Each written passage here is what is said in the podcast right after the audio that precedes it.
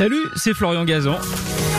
Tout l'été sur RTL, dans l'émission Ça va faire des histoires, on vous raconte des anecdotes incroyables, farfelues et parfois absurdes, tout ça dans la bonne humeur, et racontées par les meilleurs. D'ailleurs, je leur laisse le micro.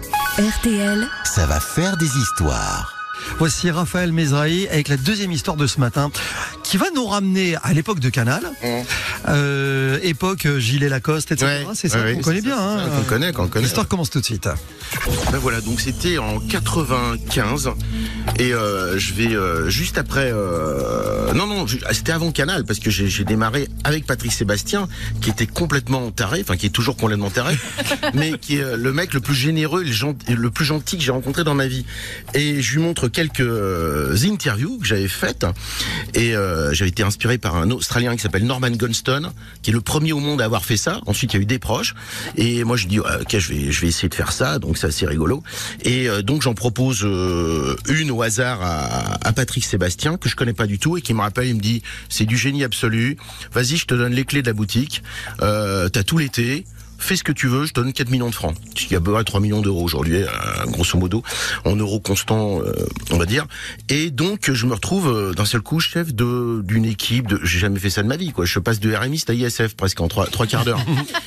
Et donc, dis, ok, on y va, on y va. Donc, j'ai des potes. on- Puis, y a, les téléphones portables n'existent pas, donc on tire des lignes de, de chez Patrick Sébastien. On tire des lignes téléphoniques de partout. Pour, et puis, on invente des histoires. Donc, on appelle les gens. Vous pouvez venir pour les 100 ans du cinéma. Donc, s'ils nous disent non, non, non, on tire d'autres lignes. D'ailleurs, parce que pour pas que les gens repèrent le numéro de téléphone, ils disent, ouais, d'accord, c'est la production de Patrick Sébastien. Ok, d'accord, ça doit être un gag.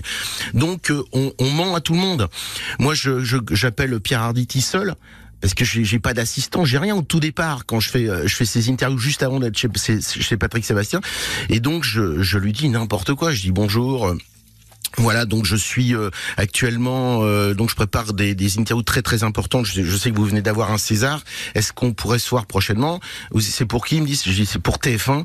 Et il me dit, bah envoyez-moi un fax de confirmation, parce qu'il n'y avait pas de mail, il y a des fax. Donc moi j'ai pas de fax, je travaille pas à TF1, tout est faux quoi. J'ai pas d'assistant, je suis seul au monde.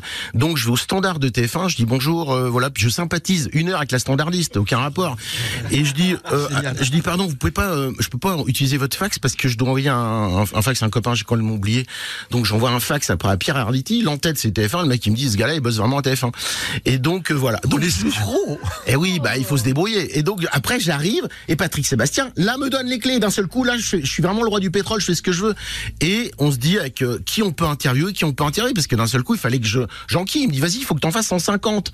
Période d'été, période euh, actuelle, enfin avec la chaleur, les machins, les projecteurs c'est pas des LED donc c'est ça chauffe à mort, il fait 40 degrés, 50 degrés.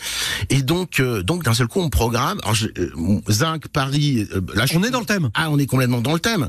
Et, et donc, et, et donc, euh, et Can, alors c'était après, c'était après Canal, mais mais c'était juste avant d'aller à Canal. C'était euh, Patrick Sébastien. Donc moi, je suis en plein tournage et je ne travaillais que dans des bars. J'ai écrit toutes mes interviews dans les bars parce que j'adore les bistrots parisiens, j'adore l'ambiance des bistrots à l'ancienne. Moi, je suis resté bloqué en à, à- à l'époque Gabin, tout ça, etc. Comme mon pote Laurent Gérard. On est, on est, on- voilà. Et on est, on est là-dedans. Et c'est cette ambiance qui me permet de créer. Je trouve ça génial parce que je peux pas travailler dans, créer dans des bureaux avec des têtes de cons qui sont là. C'est à Michel, tu quittes à quelle heure? Ça, je peux pas. C'est pas du tout. C'est pas, c'est sympa, mais c'est pas artistique. C'est vrai que j'ai du mal à l'imaginer. Et, sur un et donc, paysager, ouais. on peut pas, on peut pas, on n'a pas le temps. Et donc, j'arrive là-dedans, donc on fait une programmation, on en fait quatre par jour, des interviews, et on se dit, tiens, euh, on, va, interviewer Jacques Villeray. Euh, il y aura André Pousse, il y aura, enfin bon, plein plein de gens, Nicoletta, etc., etc. Donc moi, je prépare toujours un peu des interviews, et donc là, j'attends euh, André Pousse. Et euh, et le problème, c'est que bah, il s'est gouré de semaine, et j'ouvre la porte, et c'est Jacques Villeray qui ouvre. Et donc, il est, pas du tout, j'ai rien préparé parce que je prépare une structure quand même, je prépare un truc. J'ai dit, qu'est-ce que je vais pouvoir raconter à Jacques Villeray? J'ai rien préparé du tout, il s'est trompé de semaine. Et je dis, bah bien sûr, euh, allez-y. euh, Puis, puis si on dit à un artiste, non, c'est la semaine prochaine, peut-être qu'il revient plus jamais. Donc, faut y aller, faut choper le, voilà, l'instant présent. Donc, il- Villeray arrive et je sais pas du tout quoi lui dire. Et c'est pour ça que je lui dis rien. Mais donc, vous Bah, êtes y a face à rien. face Vous êtes face à face Bah, il y a une interview qui, qui existe et il y a rien qui se passe. Je l'ai pas vu celle-là. Donc, c'est un quart d'heure plus tard, une demi-heure plus tard, et je gomme mon cahier pendant une heure et quart. Et Villeray ne moufte pas. Il non, dit rien. Il, il fait. J'ai eu à la fin, je dis bah voilà, merci. Et il se passe rien. Parce que euh, donc c'est un truc de dingue, mais en même temps je pouvais pas du tout passer outre. Et donc voilà, donc et, et une semaine après, euh, donc j'attendais Et vous Villeray. terminez en vous disant, je crois qu'on s'est tout dit. Oui oui, je, bah, je crois que c'est bon là, ça va, merci. Quand on vous dit que c'est poétique. Oui oui. Et oui. pousse au final. Bah pousse au final, c'est lui ce qui est hallucinant, c'est qu'il devait venir à ce moment-là. Il s'est gouré de- et la semaine d'après c'était Villeray. À, l'heure, euh, à la même heure, une semaine après, c'était Pousse qui déboule. C'était Pousse qui déboule, qui déboulait. Donc là, j'avais déjà préparé un peu, donc ça, allait parce que j'avais une semaine d'avance sur lui, mais zéro sur Villeray. Donc c'était pour ça qu'on me dit mais pourquoi il se passe rien avec Villeray? J'ai rien à lui dire quoi. Donc à un moment donné, je dis au fait ça va, les vacances ça a été, enfin j'ai n'importe quoi quoi. Et quand je sais pas quoi dire, le pire c'est avec les Américains, Euh, avec James Brown c'était génial parce que là je continue à en faire. Maintenant j'en fais des nouveaux parce que les mecs me disent mais comment c'est possible, comment tu arrives? Je dis mais parce qu'il y y a que les vieux qui me connaissent. La jeune génération, c'est pas qui je suis. Donc là, je remets le couvert. Là, j'ai fait Jean-Claude Van Damme il y a, il y a 8 mois. Ah bah, ça, je crois que c'est ce que j'ai fait de mieux. C'est pas été diffusé encore. Donc là, ça sera sur MyCanal et sur Canal, euh, le groupe Canal bientôt. Juste un scoop, il se passe quoi? Bah, il arrive et je lui dis, écoutez, euh, Monsieur Van Damme, je suis content de voir parce que c'est la première fois que j'interviewe un Jean-Claude. Euh, vous êtes dans le, est-ce que vous pensez être dans le top 5 des Jean-Claude les plus connus? Oh, bien, écoutez, je sais pas. En tout cas, bon, je- en tout cas, on vous aime bien, vous êtes super. Moi, je vous connais bien parce que je sais que vous êtes né en Belgique. Bon, je, je, je connais bien parce que j'y suis déjà allé.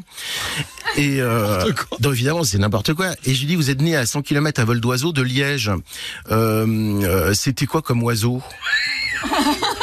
Oh, Le niveau. Et là, National. et là, ça dure une heure et quart pour de vrai. Et ce qui est formidable, parce qu'il y a une chute. Faut pas lui demander C'est que- ça. Bah oui, lui, Ah non, mais- lui il démarre. Non, mais à la fin, à la fin, il me saute dessus en m'imitant le gorille, tout ça. Non, c'est au-delà. Non, vous allez voir le. Non, la vidéo, vous allez voir, c'est. Je crois. C'est dans le top 5 de ce que j'ai. Il sera diffusé où? Sur sur sur Canal, MyCanal, enfin bon, voilà. Et bientôt, enfin je pense euh, là avant les avant le avant Noël. Et à la fin, il y a son agent qui vient, son producteur, son, enfin tout le monde débarque. Il dit bon, au bout d'une heure et quart, faut y aller. On a d'autres gens à voir. Il dit non non, moi je reste avec lui. C'est la première fois de ma vie que je comprends un journaliste. Sur la deuxième histoire, euh, bistrot, boulot euh, et, et- et dodo si vous voulez. Merci d'avoir écouté cette histoire. Retrouvez tous les épisodes sur l'application RTL et sur toutes les plateformes partenaires. N'hésitez pas à nous mettre plein d'étoiles et à vous abonner. À très vite. RTL, ça va faire des histoires.